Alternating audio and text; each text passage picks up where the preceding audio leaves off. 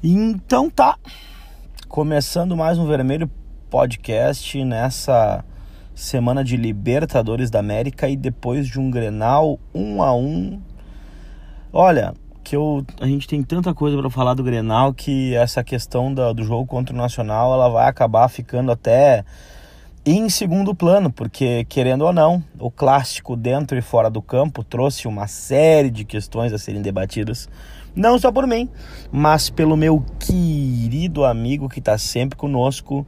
Cadê você, meu estimado Lucas Colar Olar? Fala, meu caro Dracos, boa tarde, boa noite, bom dia. É, pois é, é, o mês é agitado pro Inter, né? Agora vai ser sempre assim, são jogos em cima de jogos decisões atrás de decisões. É, a gente tem muita coisa para falar do Grenal, por mais que tenha sido um Grenal aí esvaziado, entre aspas, né? De praticamente dois times totalmente reservas. É um resultado frustrante, na minha opinião, né? Um empate que o Inter poderia ter saído com sorte melhor. É, questões extra-campo também, mas também é bom dizer que é semana de Libertadores, semana de decisão para o Inter. É um jogo muito importante contra o Nacional lá em Montevidéu, né? Um, o Inter de volta, um mata-mata de Libertadores. É, então é fundamental que a torcida esteja mobilizada, é, pensando nisso, é, porque querendo ou não é o nosso maior objetivo no ano. Claro que Estamos na semifinal da Copa do Brasil também, que é uma competição financeiramente muito boa, é a chance do Inter reconquistar um título em nível nacional e faltam só quatro jogos. Mas, né, eu já estou aderindo àquela teoria de jogo a jogo, né? Vamos pensar jogo a jogo e ver o que acontece. Então, estamos aí, vamos falar do Grenal, vamos falar um pouquinho de Internacional, certamente faremos outro podcast é só de Internacional também. Mas, né, diga aí, Dricos, qual a tua é, sensação, o que ficou do Grenal para ti? Ah, velho, ficou meio que a sensação de que poderíamos ter vencido a partida, né? Ficou essa sensação. O Inter fez um primeiro tempo de mandante mesmo no seu estádio, é, jogou amassando o Grêmio os primeiros 15 minutos teve oportunidades, criou, foi para cima, né? É, entrou com um time extremamente alternativo, mas colocou em campo jogadores que fizeram uma espinha dorsal aí daquele Inter que a gente já está acostumado a ver dentro de casa. Jogou com Cuesta, jogou com Lindoso e Edenilson, né? É, jogou com o Nonato, jogou com o Rafael Sobes, então a gente tinha uma espinha dorsal que permitia o Internacional manter a postura que vem adotando dentro de casa, né, velho? E ficou esse gosto, né, cara? Porque ah, a gente teve, ah, teve o Heitor, a gente teve o, o Natanael, a gente teve o próprio Wellington Silva, que na minha opinião é, foi bastante utilizado pelo próprio time do Inter, foi bastante acionado, né, cara? E foi um cara que errou e acertou na partida, mas é, eu enxergo no Wellington Silva aí uma boa possibilidade de termos aquele cara que tem as vitórias pessoais, que tem o drible, né, que vai para cima. Eu tô gostando muito de ver o Wellington Silva ser é, testado nesse time do Inter, né? As chances que a gente queria que ele recebesse e o aproveitamento que o Inter vem fazendo em relação a ele, né? Tomara que aumentem suas chances. Senti falta do sarrafo, né? É, não entendi a entrada do Patrick, mas enfim. E o Guilherme Parede, né, cara, que tá entrando naquela fase ali, que a torcida já pegou ranço como tinha pego com o Potker, e não é pelo jogador, mas sim pela insistência em aproveitar o jogador, de forma que às vezes é incontestável a presença dele, outra vez ele é deixado de lado, como foi contra o Atlético Paranaense. Daqui a pouco ele ressurge do nada dentro do Beira-Rio, né? E fez um jogo ruim, na minha opinião. Mas e tu, Lucas Colara? Destaques positivos e negativos desse Grenal? Bom, eu vou na mesma linha que tu, com algumas divergências, lógico, né? Até por isso é bom ter o podcast. É, acho que o Inter entrou com uma boa escalação, é, exceto Parede ali, né? Que é um cara que não vinha jogando, a gente não entende muito bem a hierarquia do Dair, né? O que, que ele pensa quanto a isso, porque na Arena da Baixada jogou o Sarrafiore, jogou o Sobis abertos, jogou o Trellis. Aí no Grenal joga o Parede, o Wellington Silva é, e o, o Trellis nem, nem, nem aparece no time. É, enfim, aí o Parede vem como titular. Então é meio difícil de entender, às vezes, algumas decisões do nosso treinador. Mas acho que tivemos coisas positivas, assim, cara. É, o Heitor, para mim, foi muito bem. Claro que ele entrou um pouquinho avoado no jogo, né? No, com 10 minutos, deu uma tesoura no jogador do Grêmio, quase foi expulso né, o que teria prejudicado. Mas mesmo assim ele jogou amarelado o jogo todo e conseguiu ganhar a maioria dos duelos aí contra o PP e contra o Everton, né, que é um grande jogador. Então fica um destaque positivo. O garoto mostrou personalidade, mostrou um bom futebol, é, mostrou que está preparado para atuar no grupo profissional. Cuesta jogando muito.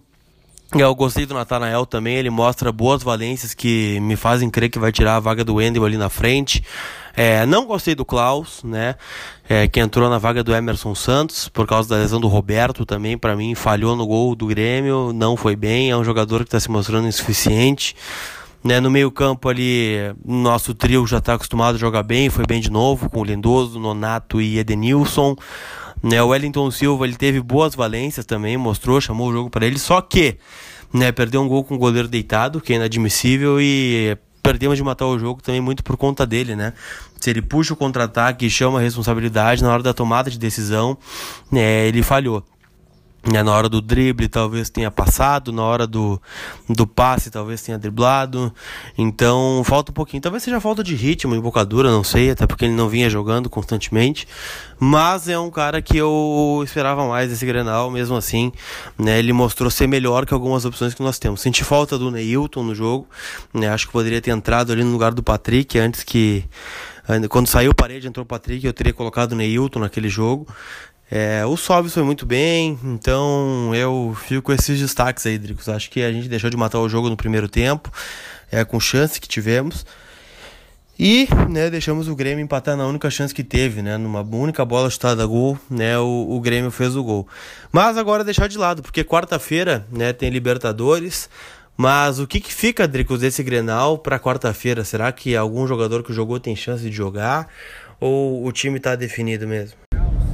Ah, meu, eu vou te falar que desses jogadores aí, eu acho que o Heitor é, começa a dar uma dorzinha de cabeça pro Odair logo em seguida, porque é, eu achei que ele entrou afobado, eu também concordo contigo que ele deu uma tesoura e jogou amarelado, e também vou levar em consideração que ele estava ali fechando o lado do PP e de ninguém mais, ninguém menos do que o Everton, né? Que foi chamado às pressas pelo Renato porque o Inter estava amassando o Grêmio, né? E, cara, eu acho que ali faltou um pouco de leitura. Eu, eu respeito demais o Odair, acho o Odair um cara fantástico. E ele prova isso, né? É, em algumas, alguns momentos de pressão, ele simplesmente é.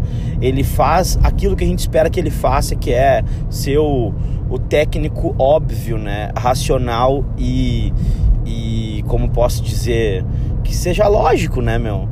E, mas ali eu acho que faltou um pouco de leitura, ou até por causa da, daquele placar elástico que tivemos há, há quatro anos, talvez o Inter nunca mais queira repetir é, tamanho problema que causou aquela goleada. Então, meu velho, eu vou te dizer o seguinte: o Odair acabou trazendo o Grêmio para o seu campo, né?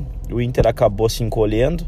A entrada do Patrick, mais como um volante do que um cara como aparecia, acabou fazendo o Inter ficar menos com a bola do que poderia. Enfim, um a um passou a régua. Eu acredito que desses jogadores que estiveram na partida, de diferentes, né, que a gente está acostumado a ver, é, Wellington Silva, Natanael e Heitor devem ser olhados com maior atenção pelo Odair. E acredito que é, ou Zeca ou Bruno. Bom, o Zeca a gente sabe que é o titular da posição, deve jogar na quarta-feira, né? Tem a questão do Bruno aí, talvez o, o, o Heitor passe ele, né? Então logo consiga seu espaço no profissional. E também temos a questão do Nathaniel pela esquerda, que para mim é um jogador muito ligado na partida isso que me chamou muita atenção, né? Ele é um cara que ele protagoniza o lado esquerdo.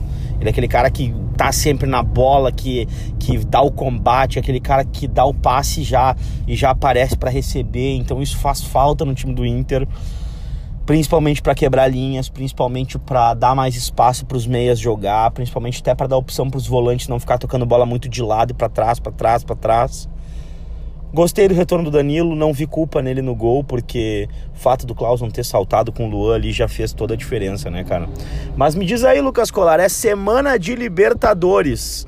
Treino fechado, né? Óbvio. E além disso, quando o Inter viaja para Montevidéu, ontem nós tivemos aí, cara, uma coisa que me chamou bastante atenção, né? O Palmeiras aí teve o voo arremetido duas vezes ontem. Então não sei não se o Inter não vai, o Inter deve embarcar hoje, né? Eu acho para Montevidéu, alguma coisa do gênero. Mas diga aí, Lucas Colar, como é que tá a vida do Inter agora para ir quem tá fora além do Dourado e como é que o Inter deve jogar na quarta-feira contra o Nacional? A cara, certamente mistério, né? O treino de hoje não apontou grandes é, mudanças, né? Não apontou indício de escalação. grande novidade foi o Lomba treinando, né? Então já dá um indício de que deve ser titular na quarta-feira. É, de resto, time do Inter com bastante dúvidas, né? O Zeca voltou a treinar, então pode ser uma alternativa na lateral direita ou o Bruno, né? Se ele não quiser mexer, né? Não, não confiar que o Zeca esteja 100% pronto para esse momento. É, no meio campo o Dourado está fora, né? então segue o Rodrigo Lindoso como titular e acho que é justo. É, mesmo que o Dourado tivesse à disposição, acho que eu escalaria né, o Rodrigo Lindoso também. E de resto, a principal dúvida né, de sempre: D'Alessandro começa ou não começa contra o Nacional fora de casa? Para mim tem que começar, né? Foi preservado justamente para isso.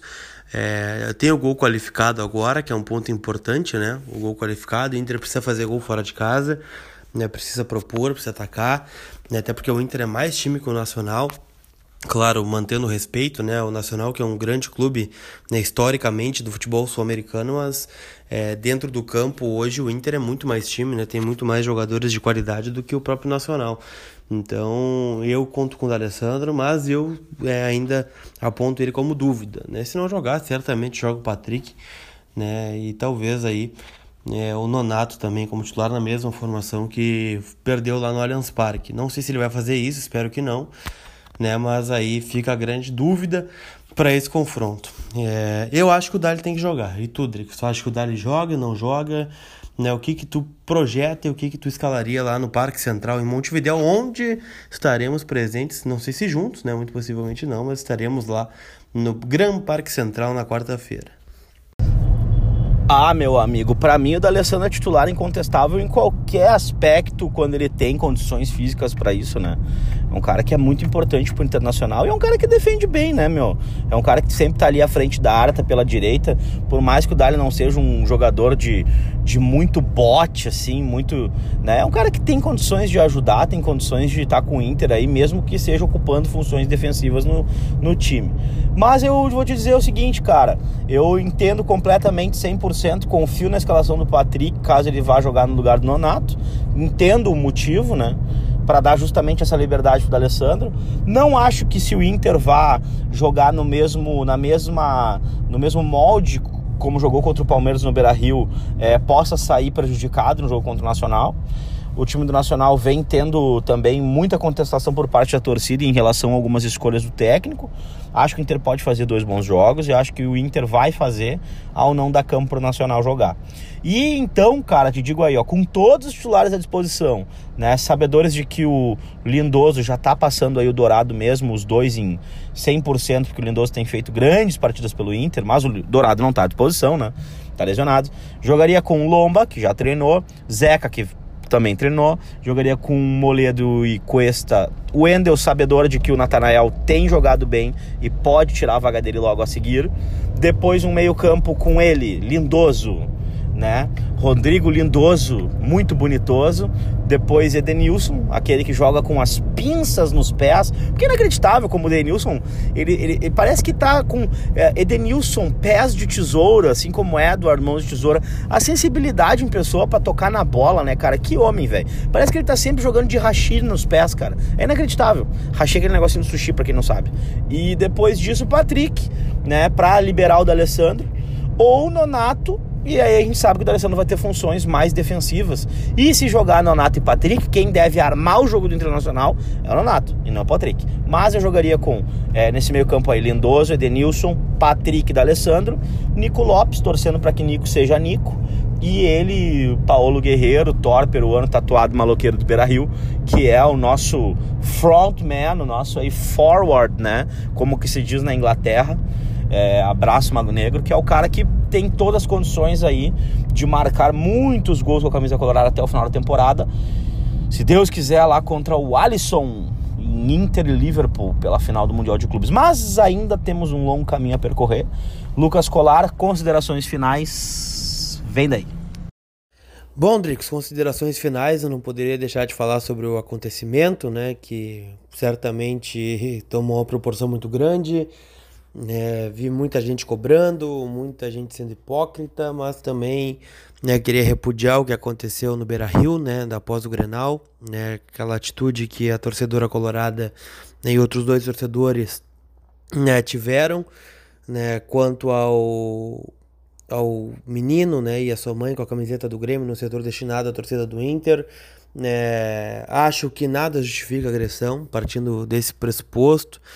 É, teria sido igual na Arena, teria sido igual no Paquembu, teria sido igual no Morumbi, teria sido igual em qualquer lugar, o que torna ainda mais lamentável o fato. Né? Fico com vergonha né, do que aconteceu, da, de ver pessoas com a nossa camiseta fazendo aquele tipo de coisa. Né, mas enfim, é, tá aqui registrado, né, o meu repúdio, espero que tenha servido de aprendizado, né, né para que situações como essa, se voltarem a acontecer, não terem o mesmo tipo de desdobramento. Também queria né, agradecer à direção do Internacional né, pela renovação de contrato do Edenilson, né, que renovou por mais três anos.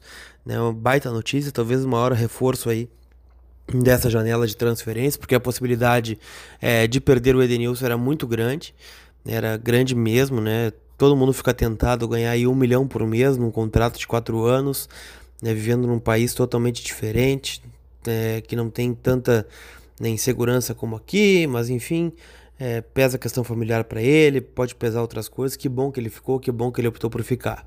É, é isso, Dricos. É, acho que temos uma semana muito importante pela frente, né, com Libertadores, tem jogo do Brasileirão também no sábado contra o Ceará, que também é importante. O Inter, querendo ou não, né, na volta da Copa América já são uma derrota e um empate, né, então tem que recuperar no brasileiro. O Ceará ganhou do Palmeiras né, na última rodada, então não é um time desprezível, né, como aparenta. Então tem que levar a sério também o brasileiro, independente do time que for jogar. É, o Inter tem que se sair bem para voltar à disputa do Brasileirão, claro, simultaneamente aí com a Copa do Brasil, com a Libertadores, né? Porque nós queremos ganhar tudo que dá. E é isso.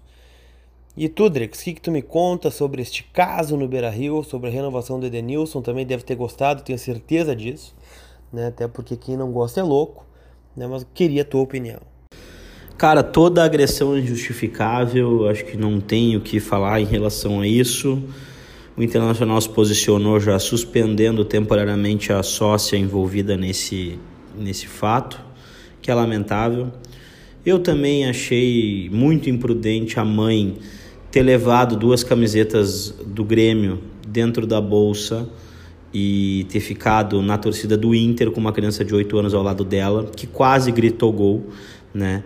Um amigo da família já falou isso no, no programa Virando o Jogo da Guaíba da manhã dessa segunda-feira. Né, esclareceu os fatos, disse que em nenhum momento é, ela, eles ganharam camisa do Luan depois do jogo, nada, enfim. Acho que dá para falar muito sobre isso, mas o mais importante é que a criança não merecia ter passado por isso. Era o primeiro Grenal da vida dela. Tem uma família aí com colorados e gremistas, então não dá para ficar fazendo, é, dando murro em ponta de faca, tentando ser extremo em qualquer coisa. Então eu acho que o mais importante de tudo isso é a gente saber culpar quem tem culpa, né? Responsabilizar quem tem responsabilidade em cima do que aconteceu, né? E ser justo e honesto, transparente com todos. Torço para que todos os envolvidos nisso aí sejam é, tenham espaço para se defender e também sejam responsabilizados pelas suas falhas durante todo esse processo de mais a mais, fico triste porque fomos derrotados no, na questão civilidade, né? Como um todo. E torço para que isso não aconteça de novo. Renovação do Nilson, fantástica, né? Fantástica. É uma contratação, né? A renovação dele. E daqui a pouquinho a gente vai ficar sabendo aí a ordem do mando dos jogos na Copa do Brasil da semifinal. Tamo desgraçado da cabeça, tamo louco, quero deixar o meu abraço e hoje quem vai encerrar o programa é tu, porque eu simplesmente já comecei a semana totalmente alterado.